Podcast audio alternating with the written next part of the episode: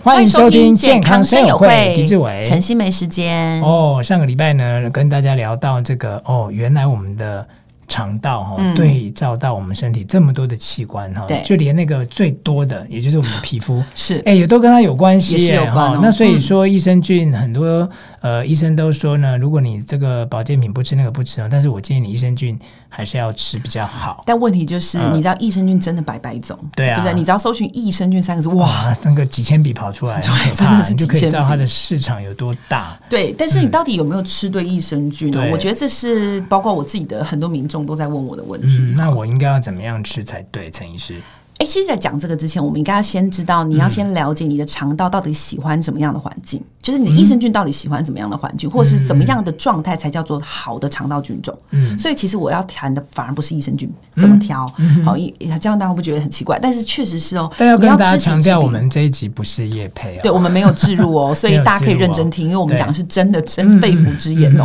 对，就是呢，呃，我们要知道你吃什么益生菌，尤其针对肠道，你就要先了解你的肠道本身喜欢什么样的菌种，或者是怎么样的菌相排列哈、我大概讲几个比较重要的状态，第一个就是肠道其实有一点像是一个呃呃很接受各多元的一个地区，也就是他希望是各种菌种。都在里头，各种好的菌种，然后我还是强调一下，各种好的菌种在里头，那让它可以平衡，它可以 PK，它可以每一个人互相制衡，你可以这么想象。那我们实际上在肠道里头，其实分成肠道菌有很多种类哦，它分成三种大项目哈、好菌、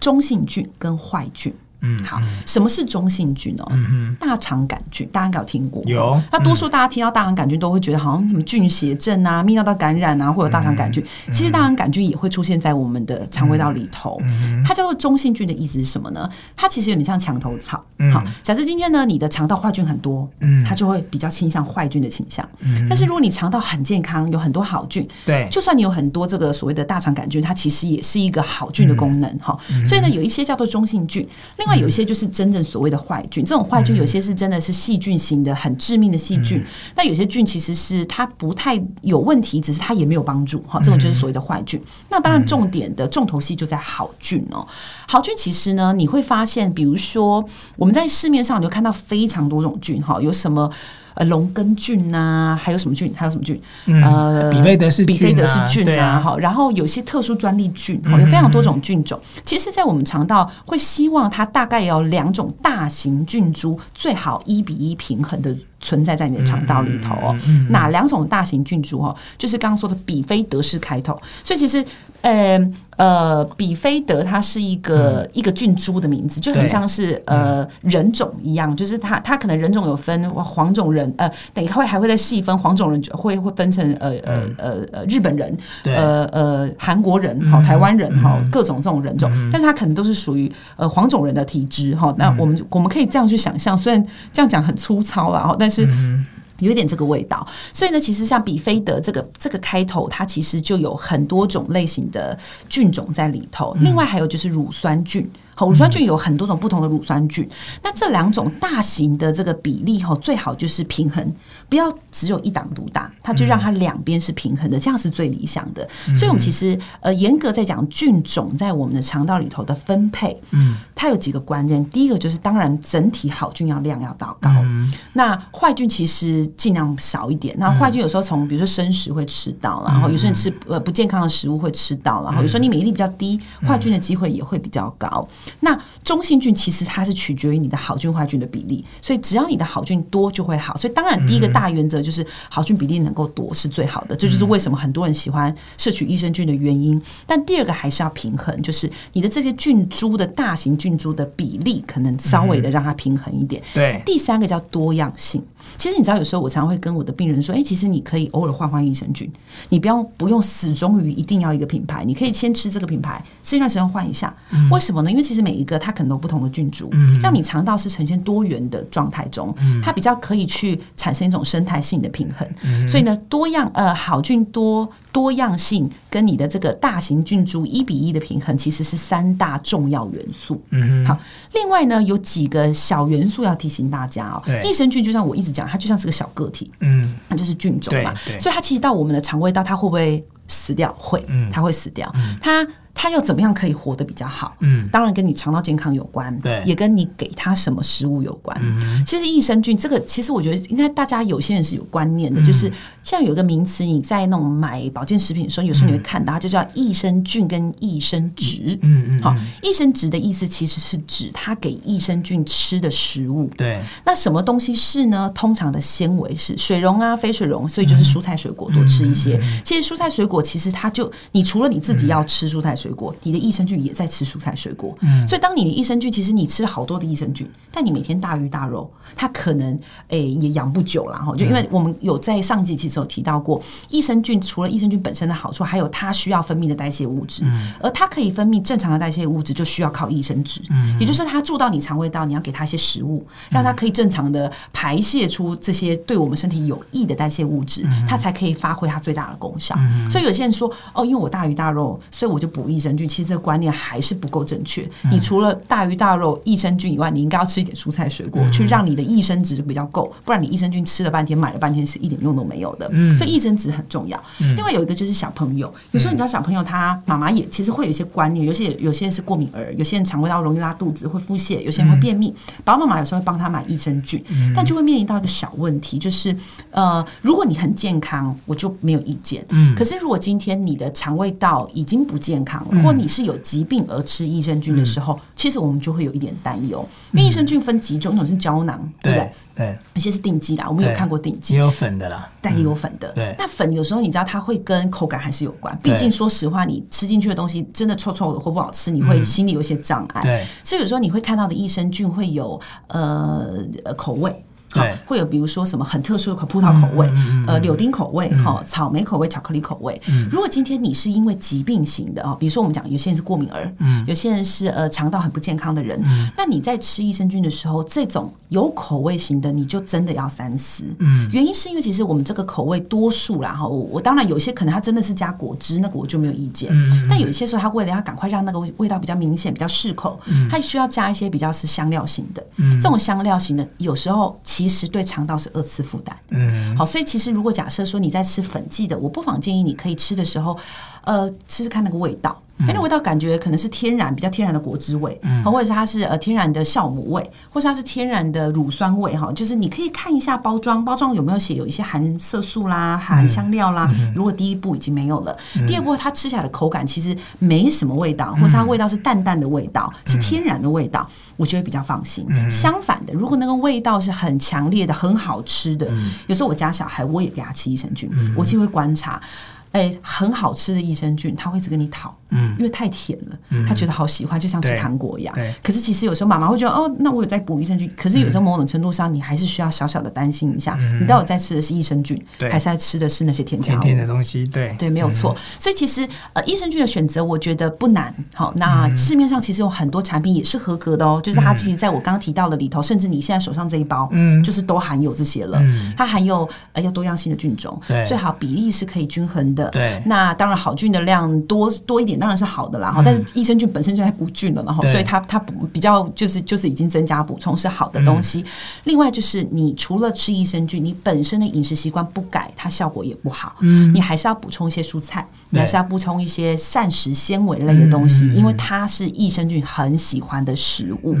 再来一个就是你吃的时候，它是为了吃它的口感而吃，还是为了健康而吃？如果你每次吃它，你就觉得哦好好吃哦，好像吃糖果，我觉得你就不要吃好了哈，因为你可能真的就浪费了钱，又没有买到健康。哦，那如果说我看到我的益生菌里面，它也包括益生脂，哎，你也可以哦，其实哦也，可以那这样其实就是让益生菌它有食物就有可以食物可以嘛，吃，但是一样啦，食物还是多比吃，对还是比对较好。对，因为嗯我甚至也有看过一些益生菌，它标榜是说。哎，我这个益生菌吃下去，它的呃，就是有些食品啊，就是保健食品，嗯嗯嗯嗯嗯它是里面有添加益生菌，对不对？对对然后它自己本身呢是可以，你吃下去，它 maybe 是帮你吸油啊，或者是吸糖啊，那再把这个油跟糖呢转换成益生脂给益生菌吃。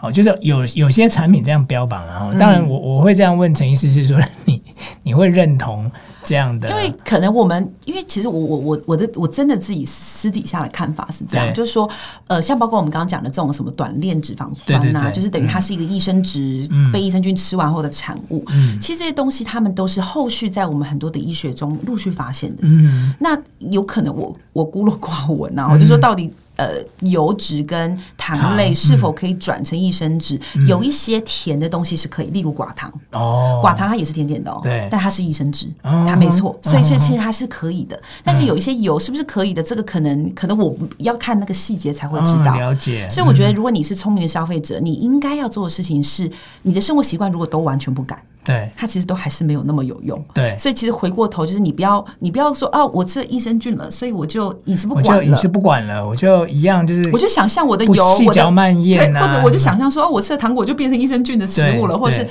哦，我的我吃的炸鸡就没有问题了，那这个嗯观念一定还是错的。嗯，那也那如果说呃，今天我呃就是吃了一个益生菌，嗯，那因为我们刚刚提到就是膳食纤维嘛，对那你知道有些人就是不太喜欢吃蔬菜水果，对，或是他觉得那个要呃可能要烫啊，要干嘛好麻烦嗯啊。哼，那我们如果要买到就是熟的哈 OK 就是。呃，就是你要随手可得的，你对你除非你去一个面摊啊，去一个这个小吃店啊，啊哈，啊你哈，才可以很买到那个就是单卖一个菜嘛，嗯哼啊嗯会哼，自助餐才有可能嘛。嗯那、嗯嗯那不像说，呃，我如果去素食店，我可能买个汉堡，里面有个生菜，那个生菜 OK，根本就不够不够，其实对不够，对。所以呃，如果我是吃一些，比方说膳食纤维的保健食品，当然还是是可以吗还是可以啦哦，但是你还是要看一下，因为其实呃我我们的膳食纤维其实分成水溶跟非水溶。对对对它，其实概念就是一个是呃水溶性，其实比较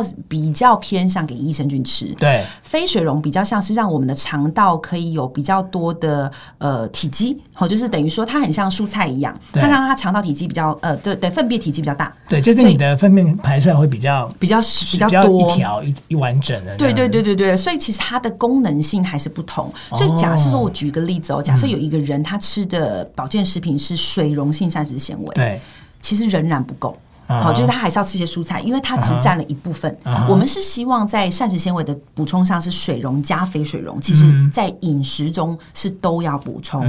然而，因为水溶其实比较食物的比例、蔬菜的比例来讲，多数是非水溶。嗯对，所以水溶像什么呢？像是木耳。嗯好，木耳或者是像对秋葵啊这种黏黏的东西，它的水溶性膳食纤维比较高。哦，是是是，那所以当然，当然你的你的思考上可以是这样，就是说，假设你今天真的是、嗯呃很难再补充，你当然要补充，我没有意见。嗯但如果你今天是你很常常补充蔬菜，可是你还是觉得你便秘，嗯，有种可能就是你的水溶性膳食纤维也不够。哦哦，，它这个确实就是这个这个思维，你大概要有个概念。哦，这样所以大家理解哈，因为有有些人常讲说，哎、我吃香蕉啊，对吃对木就瓜还是可以帮助我排便啊，对对对对对，啊嗯。但香蕉跟木瓜它的膳食纤维，它也是有膳食纤维，对其实原型食物的蔬菜水果膳食纤维就已经比较丰富。它就是属于水溶性的吗？哎、没有没有，它也啊、是，非非水溶性的。他们他们通常都是都有一些，只是比例的问题啦、哦，对了对解。对因为对像我们就很常听到说，哦，某某奇异果啊，膳食纤维是苹果的几倍啊，对什么对对的。嗯所以，如果你没有对奇异果过敏的 话，其其其实你也可以吃可以的膳食纤维高的对水果，对不对？对因为对水果对就总比蔬菜简单了吧而？且有些人比较会有意愿吃的啦。对对对对对，因为如果甜甜的，哦对因为因为因为你看嘛，刚刚我们在前前一次讲到那个过敏的时候，对你只要没有啦，那对个放射状的食物，这样听起来好像都比较它好的吃膳，是不是但它好像膳食纤维都比较高哈，会不会？呃，香香蕉膳食纤维多吗？香蕉它淀粉含量也蛮高哦的因哦、为香蕉热量高，我知道。嗯嗯，哦它淀粉含量也高、哦。好了，那个题外话我就岔题 了。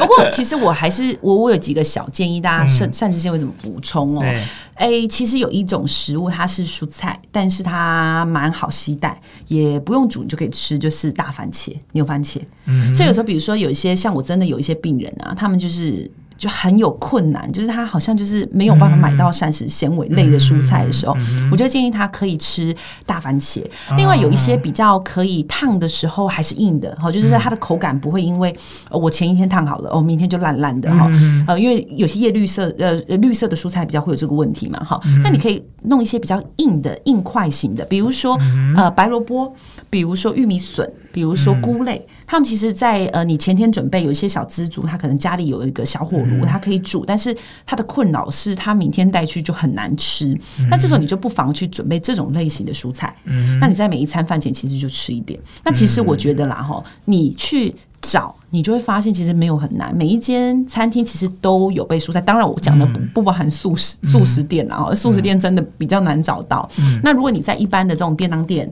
你在一般的汤面店嗯哈，或是一般的店里头，其实蔬菜含量还是多。那如果你特别吃的是素食，或是有些什么牛排馆都嗯没有蔬菜，我就建议那餐你一定要额外再多补充蔬菜，嗯否则一天的膳食纤维可能你就摄取不到了。哦，所以这样大家有听懂吗？嗯就是呃，我们挑选益生菌呢，我做个简单的总结，嗯嗯嗯就是你不要只吃单一的菌种。对，好、那、呃、吃复方的，那但是那个比例也不要失衡，不对要好像某个菌特别多，超某个多某个然后菌另一个它都没只是有加个一丝一丝而已。哈对对对对那个就也不太好。嘿，长久就要换一下这对，样。如果你就只有两种菌，它最好就是一比一。对对哦，对那你有在吃益生菌的朋友呢，麻烦你拜托哈、就是那个这个我们膳食纤维，不管益生菌水溶性或者是肥水溶性其实都很重要你一定要多吃，因为这样才让你的益生菌可以长长得有壮食壮物的嘛，要不然它全部都被坏菌抢光啦、你就对没有好菌啊哈对。那当然，节目最后我要问陈医师一个问题哦，嗯因为呃，益生菌是不是很怕胃酸，对不对？哎、其呃，应该是说，其实呃，我们在过去的医疗上，嗯他发现一种方法是透过肛门把益生菌放进去我们的肠道里嗯肠道头。那为什么会这种方法？当然，原因就是因为我们如果从呃我们的嘴巴进去的时候，我们身体会有天然的防御机制。嗯对嗯它其实有两道，一酸一碱，好、胰液跟胆汁，还有胃酸。对，所以这种酸跟碱，其实很多的细菌就会先阵死亡翘了。翘的，嗯，对，但但是一般的人其实不用太担心哦，因为其实多数到现在被称为益生菌，跟可以被开发出来，很多都是可以这个透通过胃通酸过酸跟碱。哦，对 OK 对对，所以其实不用太担所以心啊啦。大家不要太担心。有如果你说十年前不敢讲了哈，对对对对对现在的这个资生讯物又科很技，哎发达现在生物对科技都已经很很那个很厉害了。对对哦，就是我们的益生菌会被很安全的送到我们的大肠里面，我们的对肠道里 面。当然我们我们是不知道到底比例多少，对，啊，有谁可以说我吃两亿一定就是两亿进去呢？所以才要人家才会说为什么要持续补充啊？对啊，因为有时候可能真的，你今天你的胃酸分泌的很多，或者是你的身体状况不好，嗯它的其其实益生菌未必可以顺利的进到肠道的。嗯，所以我真的觉得，呃，这一个单元还蛮受用的。是啊哈是啊我们天天在吃，但是我们不知道说到底吃进去或者你在你为了什么而吃？哎，对，然后你吃菌到底有什么样的帮助？嗯对哈对那对嗯相信呢，这这一次这个单元益生菌的单元，其实它可以聊的范围还是很多。我怕到时候大家就、对啊，你哎，知为我道们每一一次直，讲的议题，其实都可以讲好几集啊。因为我们想说就讲上下集， 还反正感觉感觉可以主持十年。 哎，真的哈、所以呃，请大家要锁定健康生友会，是啊我们每个礼拜带给大家很多健康的资讯。对，哦，那也请大家啊、呃这个也可以分享给你的朋友。对啊哦健康生友会，我们下礼拜再见，拜拜拜